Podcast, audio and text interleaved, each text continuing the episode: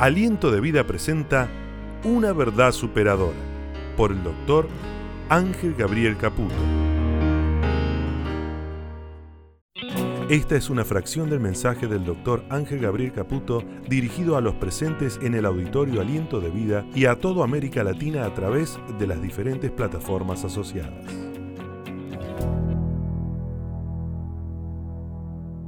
Una de las enseñanzas más conocida por todos, es la que narra el Evangelio según San Lucas, capítulo 15, acerca del Hijo Pródigo. Si nos habrán predicado del Hijo Pródigo. Y la sabíamos de memoria porque era la enseñanza que se aplicaba en los cultos evangelísticos. ¿Y de qué había que predicar? Del Hijo Pródigo. Y hasta habíamos inventado varios hits que lo acompañaban. Vuelve, pródigo, vuelve. Y siempre era ahí. Pero también nos predicaban el hijo pródigo cuando alguien se iba de la iglesia y aparecía ya en el fondo como perro que volteó la olla, dice el paisano. Medio haciéndose el distraído, ¿de qué nos predicaba el pastor? Del hijo pródigo. Y básicamente la enseñanza que todos nosotros conocemos apunta a la que un, un joven un joven vivió una experiencia, Jesús la mostró de manera gráfica, donde a pesar de haber nacido y disfrutado de todo el bienestar de su padre, de la casa de su padre, un día decide irse. Y decide irse y yéndose lejos a una provincia apartada, dice la Biblia, malgastó todo lo que tenía. Y viviendo perdidamente, revolcándose en el fango del chiquero, porque llegó a apacentar cerdos un animal que por cierto es bastante despreciable para los judíos.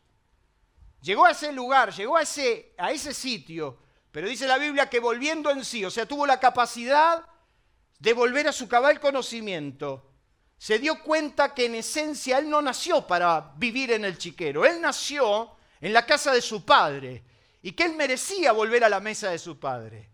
Y entonces Jesús nos, nos enseña de que ese muchacho volvió a la casa de su padre, a la mejor habitación, con el mejor vestido, con el mejor perfume, con anillo en su mano, y volvió a ser uno más de los que se sentó a la mesa. Es interesante observar, y yo quisiera hacer una aclaración, esto no está en el mensaje de hoy, es que cuando la Biblia habla de lo que es ser pródigo, me tomé el trabajo de investigar esta palabra porque normalmente no se asocia la descripción de la palabra. Nosotros cuando hablamos del pródigo, hablamos del que vuelve. Hablamos del que se había perdido, pero que volvió. Pero yo quiero decirle que eso no es así. Cuando la palabra pródigo significa otra cosa, significa aquel que desperdicia y consume su hacienda en gastos inútiles, sin medida ni razón. Pródigo Dicen los diccionarios y en el derecho legal, escúcheme bien, no estoy inventando, en el derecho legal dice que pródigo es aquel que desprecia generosamente las oportunidades, la vida u otra cosa estimable. Dice el derecho legal que es la persona que malgasta su propio patrimonio de forma reiterada e injustificada en detrimento de sus afectos. Pródigo según la descripción de la palabra y la etimología de la palabra, es el derrochador, el despilfarrador, el malgastador y el disipador. O sea que cuando hablamos de un pródigo, hablamos de aquel que malgasta, de aquel que la rifa, la tira, aquel que no aprecia, no valora y lo derrocha. Eso es un pródigo. Y es por eso que el libro de Proverbios dice que tesoro precioso y aceite hay en la casa del sabio, mas el hombre insensato todo lo disipa. Eso quiere decir que pródigo no es porque te fuiste. No sos pródigo porque te vas. Es porque cuando te fuiste lo tiraste todo. Sos pródigo porque te fuiste. no porque volvés. Cuando volvés, volvés porque sos el Hijo. Pero saben que esta mañana, en estos días, estuve charlando con el autor de esta parábola. Y me dijo que por razones de tiempo él no la había terminado. Y entonces yo hoy le voy a dar la segunda parte de esta parábola, porque les quiero hablar de otra cosa. Les quiero hablar del cerdo pródigo. Todo siempre lo estuvimos viendo desde el punto de vista del muchacho. Pero hoy permítanme hablarles, desde Segunda de Ángel capítulo 2, sobre el cerdo pródigo. ¿Lo escuchó alguna vez? Así que abroches el cinturón. Y para que usted vea que no es un invento mío, en segunda de Pedro, en el capítulo 2, verso 22, habla sobre esta parábola. Y dice, porque mejor les hubiera sido no haber conocido el camino de la justicia, que después de haberlo conocido, volverse atrás del santo mandamiento que les fue dado. Pero les ha acontecido lo del verdadero proverbio. El perro vuelve al vómito y la puerca lavada a revolcarse en el cielo. Otra traducción dice, se les aplicó con razón lo que dice el proverbio. El perro vuelve a su propio vómito y el cerdo lavado se revuelca en el barro. Otra traducción dice que en su casa ha sucedido lo que acertadamente afirman estos proverbios. El perro vuelve a su vómito y la puerca lavada a revolcarse en el lobo. O sea que cuando hablamos del cerdo pródigo, hablamos del chanchito que fue rescatado del barro, que fue rescatado del chiquero, que comía para la mona, vivía para la mona o vivía como un cerdo, lo rescataron y lo pusieron en la mejor posición y estando en la mejor posición, anhela, desea volver al barro. ¿Cuántos dicen, hace referencia al proverbio que asocia la necedad, mire lo que dice, asocia la necedad con la extraña manera que tenemos los humanos en repetir los errores. En realidad Pedro menciona el proverbio capítulo 22, cuando dice en el versículo 11, como el perro que vuelve a su vómito, así es el necio que repite su.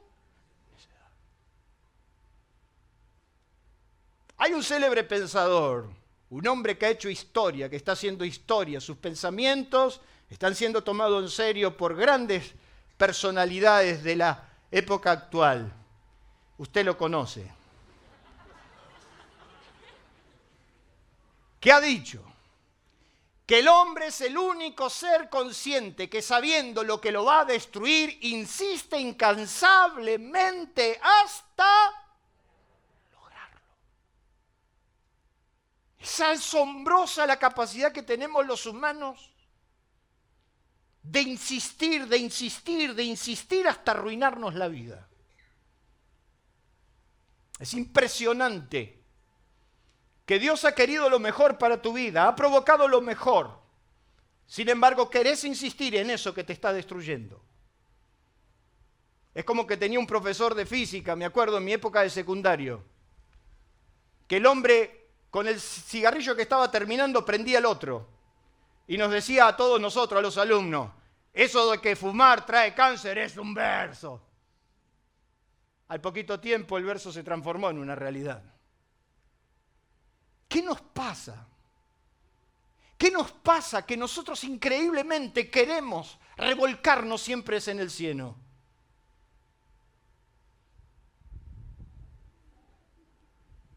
El cerdo pródigo es aquel que saliendo del fango y viviendo en su mejor estado, anhela, desea volver al barro. Su esencia no mutó, su conciencia no despertó a un estado mayor, no sabe distinguir una calidad de vida superior y menosprecia la redención.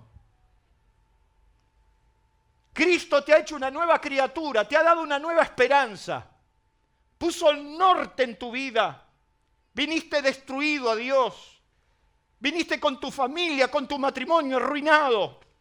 Viniste preso bajo el yugo de los vicios. Viniste a Dios y Dios te hizo nuevo. todas las cosas viejas pasaran, transformó, transformó tu vida.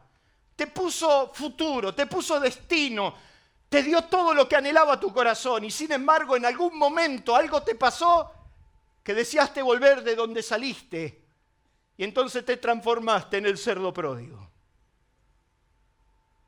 Volver al fango, volver al lugar que todos somos conscientes que nos ha hecho mal y es por eso que en esta noche te quiero, te quiero decir lo que esto en realidad nos deja en claro. En primer lugar, es que muchas veces lo que nos gusta es el. Parece que nos encanta. Mi mamá, que hoy no está, de chiquita no tenía otro juguete que una chanchita hermosa. Y entonces mamá contaba que a la chanchita la cepillaba y la cepillaba y la lavaba. No tenía otro juguete que eso. Mire qué cariño que le tenía a la chanchita que le puso el mismo nombre que le puso a su primera hija mujer. No podés, Carmela, no podés. Pero increíblemente mamá nos contaba de que cuando se descuidaba, la chanchita hacía lo que todo chanchito hace, o sea, le gusta el barro. Es como que su inclinación natural lo que tiene adentro la inclina hacia ese lugar. Y entonces, no estoy descubriendo América en contarle que nosotros interiormente tenemos una naturaleza que nos gusta, nos encanta, nos apasiona el barro. Nos encanta pecar. ¿Cuántos dicen amén? La Biblia dice que el pecado es dulce, pero las consecuencias son dolorosas. La naturaleza que tenemos adentro siempre nos está empujando y nos encanta, nos fascina lo que está prohibido, lo que no está bien, lo que de alguna manera es el camino corto. Hay, hay dentro nuestro una naturaleza que siempre nos, nos lleva y nos, nos acarrea a hacer lo que no es debido. Dígame la verdad. Usted se entera que viene su suegra y no le encanta mentir que le pasa algo para no estar. Dígame la verdad. ¿Qué le pasa cuando su jefe le pide algo y usted no lo ha hecho? ¿Qué le pasa cuando usted tiene la inclinación de saber que se está por derrapar? Y es lo que el apóstol San Pedro dice, yo no hago el bien que quiero, sino el mal, el mal que no quiero, eso hago. Porque según el hombre interior me deleito en la ley de Dios, pero veo otra ley en mis miembros que se revela contra la ley de mi mente y que me lleva de cautivo a la ley del pecado que está en mis miembros. O sea, de repente se te cruzó el auto, el auto, se te cerró el auto. ¡Qué gana de transformar tu auto en el auto de meteoro! Que salgan, ¿viste el auto de meteoro? No sé si lo viste, que salían esas circulares de costado y agarrar el colectivo y cortarlo al medio. Me encantaría. Y hasta como un acto de justicia. Me encantaría tener un lanzallama para que cuando te cortan la calle pasar por el lanzallama y decir, no se haga el espiritual. Yo volvía de San Martín de los Andes y salimos tempranito. Le digo a mi esposa, sacale una foto que acá no vuelvo más. Me agarró una semana de lluvia, lluvia, barro. Ya lo último, las montañas eran todas iguales, hermano. Creo que el camino a los siete lagos lo hice en dos horas. Desde arriba del auto le sacaba una foto y me iba. Y entonces ya desesperado por el frío, por todo lo que me estaba pasando, digo, vámonos tempranito, que así viajamos. Y ahí cuando llego a Peñón del Águila o algo por el estilo, ¿eh? Bueno, eso. De repente el auto se para y empiezo a ver que todo el mundo se para, y todo el mundo se para, y todo el mundo se para. Y dije, bueno, habrá pasado algo, no, no nos dejarán pasar. Y ahí estuvimos, diez minutos, media hora, una hora. Dos horas ya nos bajábamos del auto, empezábamos a hablar con todos los que estaban ahí. Che, ¿qué habrá pasado? ¿Qué habrá pasado? Vamos a caminar, vamos a ver. Y cuando vamos había cuatro mapuches.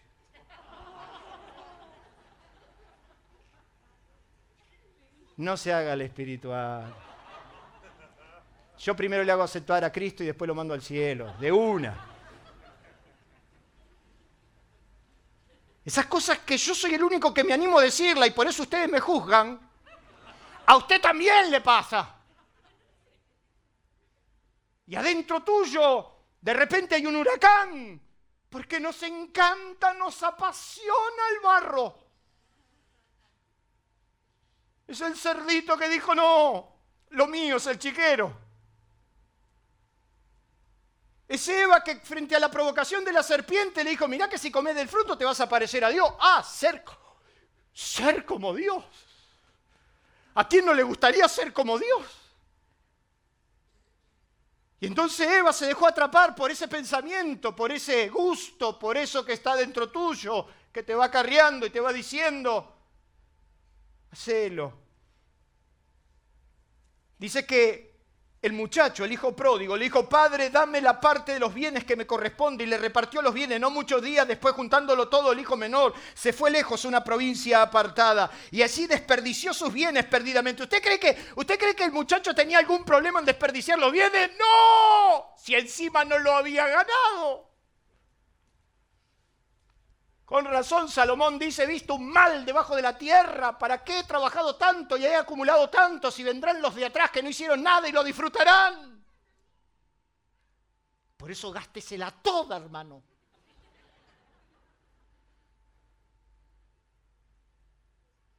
Dice que vivió y todos te dicen, y el hijo pródigo, no te, tenía cero culpa ese muchacho. Estaba con la bla quemando dólares a dos manos. Los dólares que el viejo juntó de a uno, él los gastaba de a cien. Qué lindo, ¿verdad? Que venga papá y te dé la tarjeta y te diga, gasta lo que quieras. Dice que él vivió y dilapidó toda su fortuna, por eso se transformó en pródigo. Porque quemó todas las naves ¿Qué necesidad tenía de irse de la casa de su padre si con su padre le iba bien? En la casa del padre tenía todo, le servían el desayuno, le traían el pan calentito, estaba perfecto. ¿Por qué te fuiste de la casa del padre? Hay una sola razón por la cual se fue de la casa del padre. Lo sedujo lo que le hacía mal, lo sedujo el barro. Y a veces le decimos, ¿por qué, por qué, por qué dejaste a Dios en tu casa? ¿Por qué, ¿Por qué dejaste de construir en tu casa el altar de Dios? ¿Por qué abandonaste a Dios y con Dios lo único que has recibido de Dios es todo lo bueno? ¿Por qué te fuiste de Dios? Es porque te gusta, nos gusta el barro. Lo segundo que te quiero decir es que insistimos en lo que nos hace daño. No nos damos cuenta de lo que nos lastima y entonces insistimos en la herida. Yo me pregunto si en la primer pérdida no te diste cuenta, ¿cómo no pudiste parar y reflexionar que si seguís en esa dirección te vas a quedar sin nada? Dice la Biblia que cuando todo lo hubo malgastado, o sea, empezó a darse cuenta que la cuenta bancaria empezó a bajar, cuando todo lo hubo malgastado, vino una gran hambre en aquella provincia y comenzó a faltarle. La pregunta es, cuando te empezó a faltar, ¿por qué no dijiste, che, si yo sigo gastando todo esto, lo que tengo, me va a alcanzar para 10 días más, me voy a quedar sin nada, ¿por, qué seguiste en esa dirección? Y muchas veces nosotros somos conscientes de la dirección que tomamos. La Biblia dice que hay caminos que al hombre le parecen perfectos, pero su fin, su término es muerte. Seguí, seguí maltratando, seguí tratando así, seguí en esa dirección, seguí enroscándote siempre en el mismo problema. Seguí pensando mal, seguí en esa dirección y te va a ir mal. Pero cuando le empezó a faltar, en vez de decir, me vuelvo a la casa de mi padre, dice que cuando le empezó a faltar, profundizó, fue mucho más allá. Y se arrimó uno de los ciudadanos para que le dé trabajo y lo tomó para que apacentase cerdos. Cuando le empezó a faltar era tiempo de reflexionar. Pero nos encanta insistir en lo que nos hace daño. En otros términos, somos verdaderos masoquistas. Hay gente que le encanta el dolor, que le encanta sufrir. Y como le encanta sufrir, sigue en la misma dirección y no está dispuesto a hacer ningún cambio, aún a sabiendas de que Dios no lo quiere ir. ¿Cuántos dicen amén? Lo otro que tengo para decirle, que cuando estamos en esa instancia, Uno de los problemas mayores que tenemos los humanos es la pérdida de memoria. Mi mujer se empieza a reír porque los síntomas de la vejez son dos. La pérdida de la memoria y la otra no me la acuerdo. La solución que encontró el muchacho es cuando él volvió en sí. En algún momento él volvió en sí, quiere decir que volvió a su pensamiento, recuperó la memoria. Es como que estaba sufriendo una, una amnesia total y entonces de repente recuperó la memoria y se acordó que en la casa del padre todos los días había pan. ¿Qué lo salvó al muchacho? Lo salvó recuperar la... Sin embargo, cuando nos vamos al fango, cuando nos vamos al chiquero, lo que nos pasa es que perdemos la memoria. No nos acordamos ni lo que es Dios, ni lo que hizo Dios, ni cuántas veces Él te rescató. Dígame la verdad, ¿cuántas veces Dios te rescató? ¿Cuántas veces? ¿Y cómo no te acordaste que así como te rescató antes, te puede rescatar hoy? Dios le dijo a su pueblo y le dio el antídoto para que encuentre el éxito.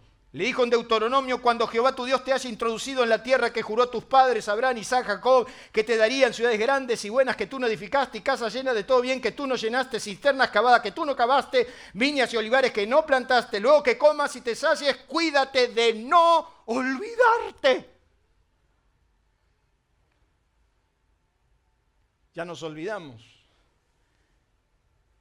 de cuando teníamos que dar una clase bíblica frente a un baño de hombres, ¿no, Esther? Ya nos olvidamos.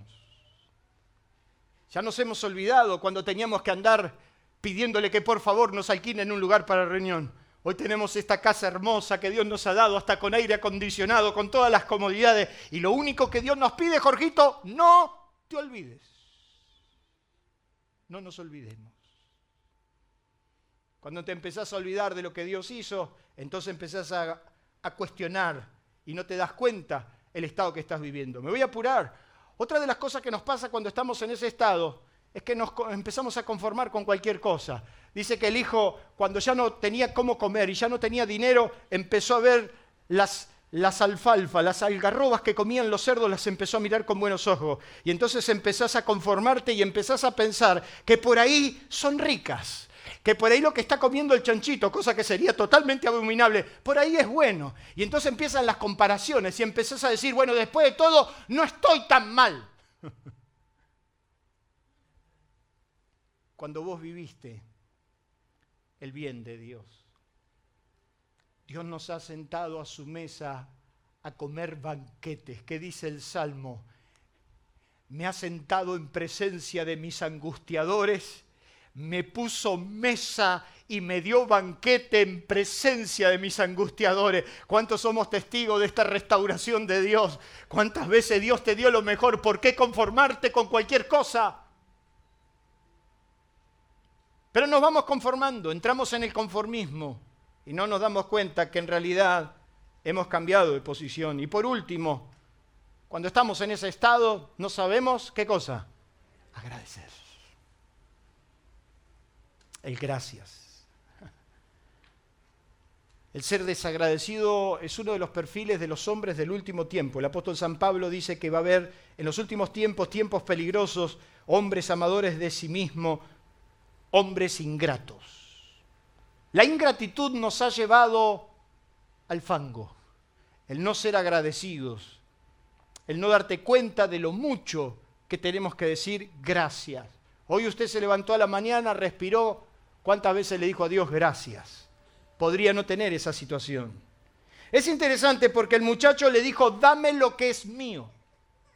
Fue de su padre y le dijo, dame lo que es mío. No fue de su padre a decirle, gracias papá por lo que me diste. Dame lo que es mío. Yo tengo mis derechos. La Biblia nos enseña que el agradecimiento es un mandato. Es el apóstol San Pablo el que dice que la paz de Dios gobierne vuestros corazones, a lo que asimismo fuisteis llamados en un solo cuerpo. Sed agradecidos. Gracias Señor. Gracias por mi esposa. Gracias por mi esposo también. O solo hay que agradecer por la esposa. ¿Cuántas mujeres agradecen a Dios por el esposo que tienen? A ver. Desgraciado.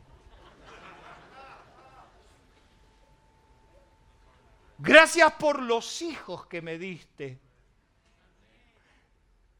Aunque sea Caín y Abel. Gracias.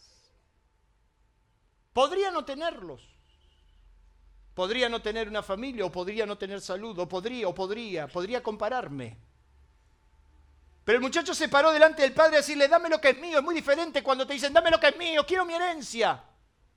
Así, gracias. Gracias por lo que me dejaste, viejo. Yo sé que los mejores padres son los que ya no están. Yo sé que los mejores pastores son los que ya no predican.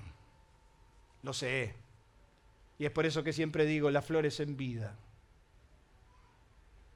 Trata de ir a tomar un mate con el viejo mientras lo tenés. Trata de llevarle un cariño a tu mamá mientras la tenés. Trata de acercarte a tu hijo mientras lo tenés.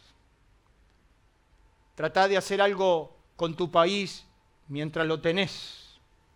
Trata de hacer algo por tu barrio mientras lo tenés porque lo único que hacemos es pedimos, pero no damos. Cuando estamos en ese estado no somos agradecidos. La Biblia nos dice, dad gracias en todo, porque esta es la voluntad de Dios, ser agradecidos. Y es por eso que en esta noche empiezo a predicar, porque quiero hablarle de tres experiencias notables de Dios hacia su pueblo y quiero que usted busque en su Biblia, lo voy a hacer trabajar Ezequiel capítulo 16. Tres experiencias notables de Dios. Me encanta el libro de Ezequiel, lo estaba releyendo en estos días, porque hay una palabra clave en todo el libro de Ezequiel que se repite constantemente. Y la palabra clave es, y sabrán que yo soy Jehová. Es un libro que va enfocado a la iglesia, a los que creen en Dios, y constantemente, si usted se tomaría la molestia de leerlo, usted se daría cuenta que en todos los capítulos y en reiterados versículos hay una frase de oro que se repite todo el tiempo. Y sabrán que yo soy Dios. Es como que muchas veces nos olvidamos quién es Dios. Y hay momentos en nuestra vida donde Dios de alguna manera te hace entender que Él sigue siendo Dios. ¿Cuántos dicen amén? Me parece que para los tiempos que corren la iglesia tendrá que aprender quién está sentado en el trono. Y el que sigue sentado en el trono es Dios. En una descripción minuciosa que hace Dios a través del profeta Ezequiel, cuenta cómo Dios tuvo, mire lo que dice ahí, un amor no correspondido. Yo no sé si usted vivió esa tragedia. Cuando era adolescente yo era muy enamoradizo. Casi que me enamoré de todas. Solamente que al poquito tiempo me desenamoraba, ¿no? O sea, entonces ahí me empecé a dar cuenta. Pero cuando, cuando era adolescente me pasaba muy a menudo. Pero lo que fue peor es que en la, primaria, en la primaria yo viví la triste experiencia de tener un amor no correspondido. ¿Por qué? Porque en tercer grado me enamoré de mi maestra. Se llamaba Claudia Tomadoni. Verla a Claudia el corazón me salía por la boca. Y con tercer grado era la mujer de mi vida. Quiero decirle que lo puedo hacer público porque lo he hablado personalmente con ella. Porque en mi inocencia tonta de la primaria, un buen día, me puse todo el Colbernoy que tenía en mi casa. Para los muchachos que no saben lo que es el Colbernoy, era el único perfume de Avon que teníamos en casa para los cuatro varones. Y estaba mi hermana midiendo cuánto nos poníamos de cada uno de esos perfumes. El pachuli era para los ricos. Pero nosotros, me puse todo el Colbernoy. Y entonces le dije a Claudia Mabel Tomadoni, que yo la amaba. A lo que la maestra, muy pícara, que sabía, yo creo que ella sabía la muy... Jugó con mis sentimientos porque me agarró de la pera y yo dije, ahí viene el beso. Y me dijo, gordito. Sos muy chiquito para mí. Y yo dije, no, si el amor, el amor todo lo puede. Con tanta desgracia que era la sobrina de Chabela la directora de la escuela, la dueña de la escuela. Y pasaron los años y me convertí en lo que soy. Y entonces Chabela me invitó al Pablo Antonio Pisurno a que le dé una charla a los muchachos para decirle cómo hice para salir de, de ese lugar y estar donde estoy. Y entonces yo le fui a hablar a todo el secundario, a todos los chicos, diciendo, yo un día estuve en esa aula. Y tuve un sueño de ser un empresario, y por más que estuve en esta escuela, y por más que estuve en este barrio, y aunque es una de las mejores escuelas y los mejores, uno de los mejores institutos educativos de aquí de la provincia de Buenos Aires, yo le fui a decir a los muchachos que se podía. Pero yo no me podía ir con el veneno ni con la, con la, con la espina clavada, porque Claudia me acompañó eh, en, el, en el año sexto de mi primaria, pero yo la vi siempre y nunca perdí el amor por ella, nunca. Tengo que confesarle, pobre mi mujer me está escuchando, la saber qué era.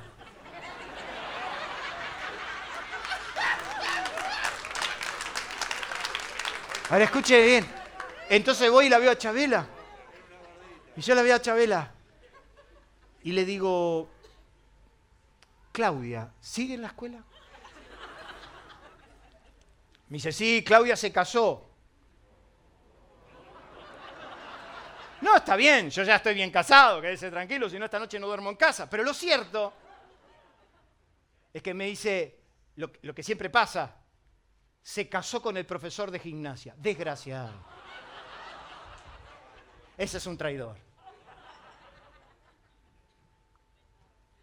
Le dije, ¿le podés pasar mi teléfono? Y no, estaba en la escuela y nos reíamos los dos, obviamente. Me dice, yo no te podía decir nada, eras muy chico, ¿no? Pero yo siempre estuve enamorado. ¿Quién no estuvo? A ver, ¿quién no estuvo enamorado de una profesora, de una maestra? Cuénteme la verdad. Lucho levantó la mano y Gaby lo miró, la bajó. Casi te matan, Lucho.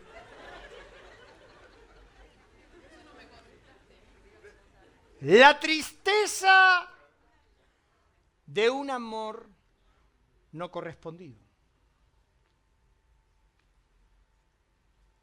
Era un niño. Pero Dios no va a hablar como niño. Quiero que usted vaya a Ezequiel capítulo 16. Aliento de Vida le invita a conocernos a través de nuestras redes sociales. En la web, en Facebook, en nuestro canal de YouTube y Spotify.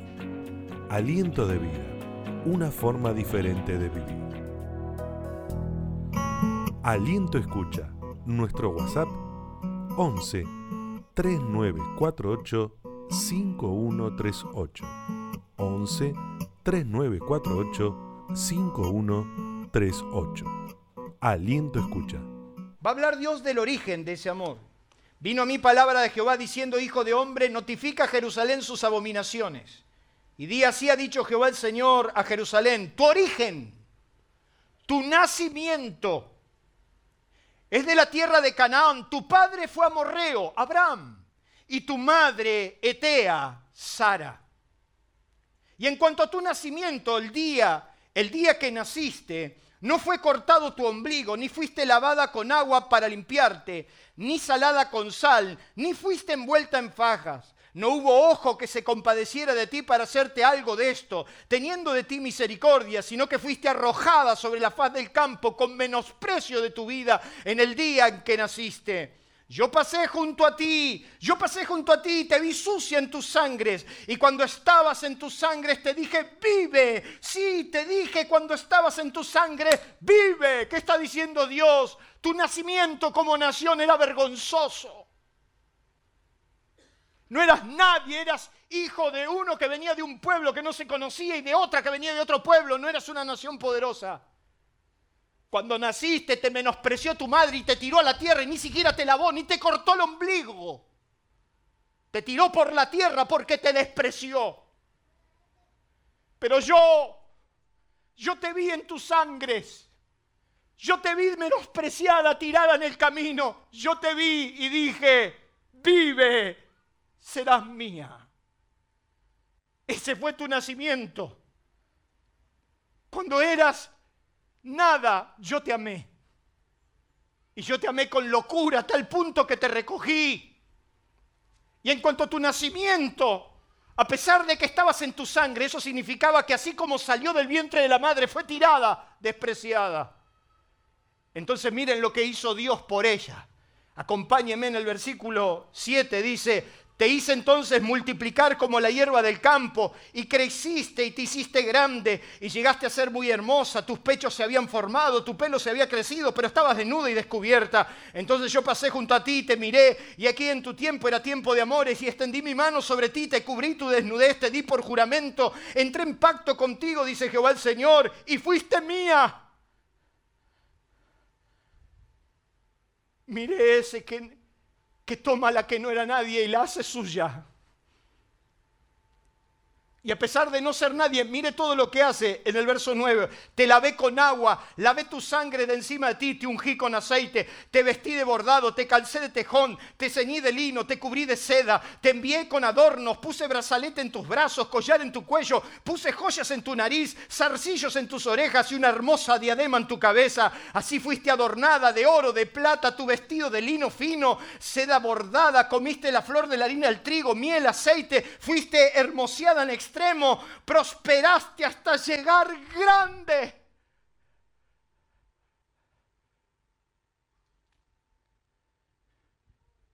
Le dio todo. Dios a Israel le dio todo. A pesar de su nacimiento y a pesar de lo que era, Dios la hizo grande. La llenó de honores, la llenó de alhajas, le salió de renombre, dice el versículo siguiente, y te hiciste tan grande que el mundo te honró en los tiempos de Salomón.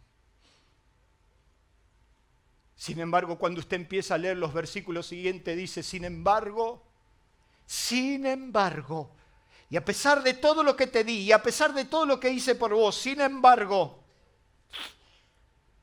te confiaste en tu hermosura y te empezaste a prostituir derramando tus fornicaciones por todos los que pasaron, suya era de todo, y de repente yo que te hice hermosa, yo que te di los mejores vestidos, yo que te di las mejores joyas, yo que te puse en un pedestal, te empezaste a ir con todos los amores que se te cruzaron por el camino. Todo hombre paga por, por una prostituta, le dice Dios, después lealo en su casa, todo hombre paga por una prostituta, sin embargo vos le pagaste a los hombres para que se lleguen a ti. O sea, ni siquiera tuviste dignidad.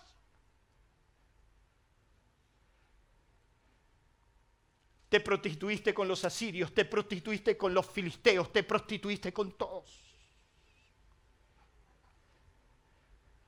Y entonces usted ve a Dios diciendo, si yo te adorné de lo mejor, ¿por qué quisiste volver al fango? Si yo lo único que hice fue darte lo mejor? ¿Por qué quisiste y extrañaste esa vida que, que te rescaté? Y entonces empieza a hablar de un amor no correspondido.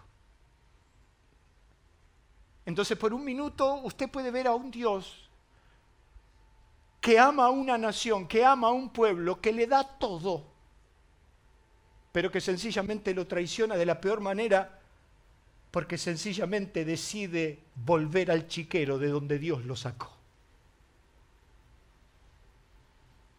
Así sos vos o yo, cuando Dios te hizo nueva creación. cuando Dios te hizo nuevo. Y cuando después de Dios restaurarte sencillamente lo único que hiciste es olvidarte de Dios. Entonces termina el capítulo 16, después usted léalo bien en su casa. Dios en primera instancia dijo, yo voy a abandonarlos, los voy a exponer, les voy a sacar todo lo que les di, me voy a encender en ira y les voy a sacar todo lo que yo le di. Sin embargo, dice, pero al final me di cuenta, haré yo lo que ella hizo por mí, de ninguna manera. Yo la voy a amar y la voy a perdonar.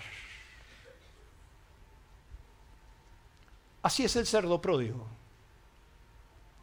el que desea volver al chiquero. Pero también en otra expresión muy importante que está en la Biblia, en el libro de Jeremías habla de los amores que se vuelven extraños. Y es curioso porque en el capítulo 2 de Jeremías, si usted lo leería en su casa, le invito a que lo lea, empieza a hablar Dios como ese, como ese hombre que ha acercado a su amada, le ha dado todo, le ha dado todo lo que podía. Empieza el capítulo 2 diciendo, me he acordado de ti, de la fidelidad de tu juventud, del amor de tu desposorio, cuando andabas en pos de mí en el desierto, en tierra no sembrada, cuando, cuando empezó nuestro amor, yo te entregué todo, te di todo, pero de repente te volviste extraña. Es como la persona que de repente cambia y no te das cuenta por qué cambió. Es como esa persona que vos conocías toda la vida y de repente un día se transformó en alguien que no conocía. Y entonces la Biblia nos dice que es Dios diciendo, te planté como vida escogida, simiente verdadera toda ella, ¿cómo pues te me has vuelto sarmiento o vida extraña? Pero lo más fuerte es lo que va a describir Oseas. Fíjese qué interesante. En toda esta analogía del hombre y la mujer, del esposo y de la esposa, cómo Dios constantemente lo relaciona con el amor de sus hijos y le dice, hay un amor no correspondido, un amor que se vuelve extraño, pero también un amor que siempre va a dar la oportunidad. Simplemente en esta noche quiero que por un minuto usted piense en Oseas, fiel profeta de Dios. Dios le dice, mira, yo tengo que demostrar mi amor incondicional y lo vamos a hacer de una manera no muy habitual. Quiero que vayas y saques a una mujer de la prostitución y la transformas en tu esposa, en la madre de tus hijos. Quiero que te acerques a ella, la pagues por precio y la saques del fango. La transformes en tu mujer, porque quiero que sepas que así yo Dios he sacado a la gente de sus miserias. No miré su pasado, no miré lo que estaban haciendo, sencillamente los rescaté. La Biblia nos cuenta que Oseas toma una mujer y fruto de esa relación tienen tres hijos. El primer hijo se llamó Jezreel, que significa el Dios de la restauración. Es como que la mujer se restauró porque salió del fango y la transformó en una señora. Pero dice que el segundo no, hijo que nació, Oseas le puso Lourama, que significa, me parece que esta hija no es mía, me parece que este hijo no es mío. Y entonces dice que le puso ese nombre diciendo, la próxima vez no tendré compasión. Pero resulta que le nació el tercer hijo. Y el tercer hijo, Oseas le puso por nombre Loami, que es, este hijo definitivamente no es mío. Cómo se siente un hombre que sacó una mujer del fango, la transformó en una esposa, en una señora y le dio todos los honores. Y es el propio Oseas que dice, sin embargo, ella dijo, miré con mis amantes, yo volveré al barro, yo volveré de donde salí, porque mejor me iba con ellos. Entonces la Biblia dice que Oseas se indignó, se enojó, y dijo, la voy a la voy a despedir y no la voy a amar nunca más. Y la mujer lo abandonó. La Biblia nos cuenta que esa mujer se transformó no solo ya en una prostituta de nuevo, sino que fue la peor de las prostitutas. Porque se esclavizó en el mercado de los esclavos.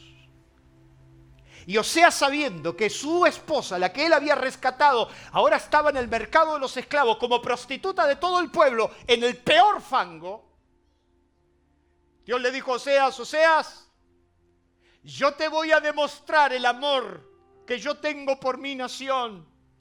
Porque aunque ella te haya abandonado y aunque ella haya eso, eso, ve y cómprala de nuevo. Y la Biblia dice que Oseas fue y la compró por 15 ciclos de plata. El valor más bajo de un esclavo. El valor más miserable de un esclavo. Quiere decir que esa mujer no estaba en un burdel cualquiera. Esa mujer estaba en el peor de los burdeles cuando fue la señora de la casa. ¿Por qué quisiste volver al barro? ¿Por qué quisiste volver de donde saliste? ¿Por qué quisiste añorar volver a ese lugar si lo único que has recibido de Dios es todo el bien? Entonces la Biblia nos dice que Oseas dice que tomó la extraña actitud de hablarle otra vez al corazón. Y dice, yo la compré y me la llevé al desierto, a la intimidad, para hablarle a su corazón y con cuerdas de amor, con cuerdas de amor, empecé a hablarle a su corazón para decirle que no importa lo que pasó. Ahora estás otra vez en casa. Mire lo que es el amor de Dios. Que Dios lo compara con semejante experiencia para decir, aunque mi pueblo me abandonó, aunque me dieron la espalda y aunque a pesar de que yo le di todo lo bueno y desearon apartarse de mí, yo nunca me apartaré de él porque es mi pueblo, mi nación.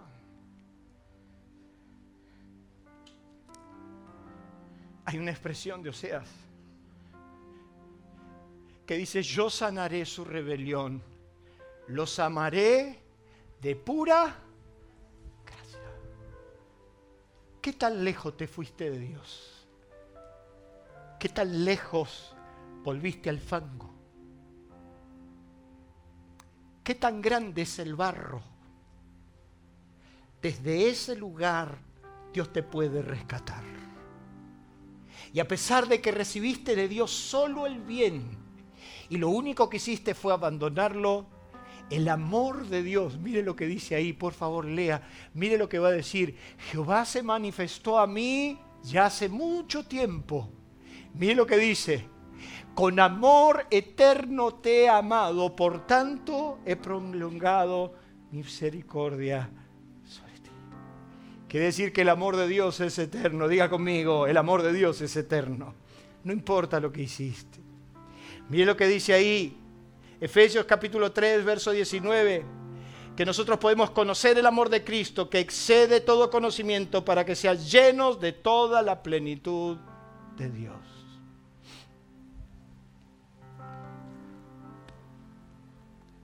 El hijo pródigo volvió a la casa del padre.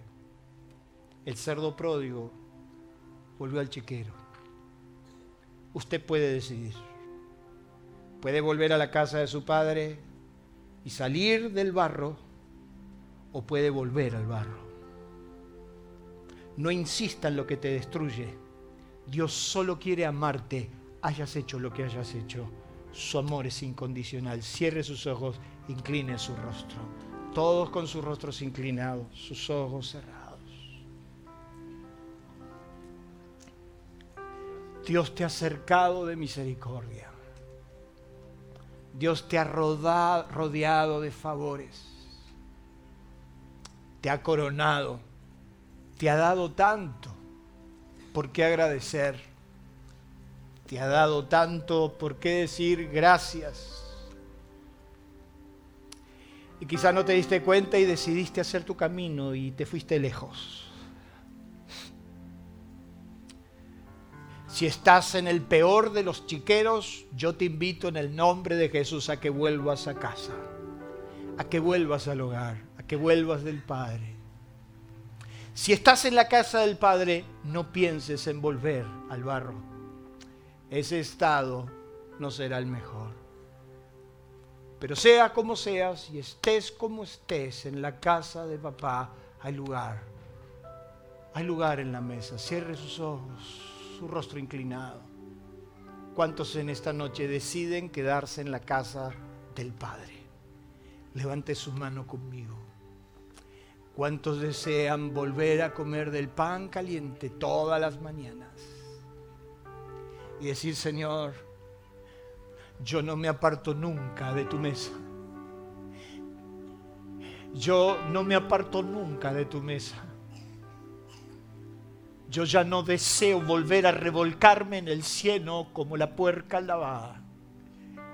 Yo ya he salido de ese estado, yo ya salí de ahí y yo expiro a una conciencia superior.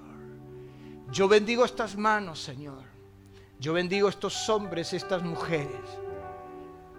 Señor, yo bendigo a cada uno de mis amados, porque yo sé que aunque sus errores sean tan grandes, sus pecados sean tan horribles, tú sigues esperándonos con amor eterno los bendigo en el nombre precioso de Jesús y declaro esta palabra, semilla que prospera. En el nombre maravilloso de Jesús decimos amén y amén. Dios le bendiga, póngase en pie. Aliento de Vida presentó una verdad superadora. Si usted quiere recibir más sobre estos y otros mensajes, escríbanos a info@alientodevida.com.a o visite nuestras redes sociales. el motivo de mi vida. Nuestro auditorio se encuentra en la ciudad de San Justo, Partido de la Matanza, provincia de Buenos Aires, Argentina. Usted será muy bienvenido en este lugar. Aliento de vida una forma diferente de vivir.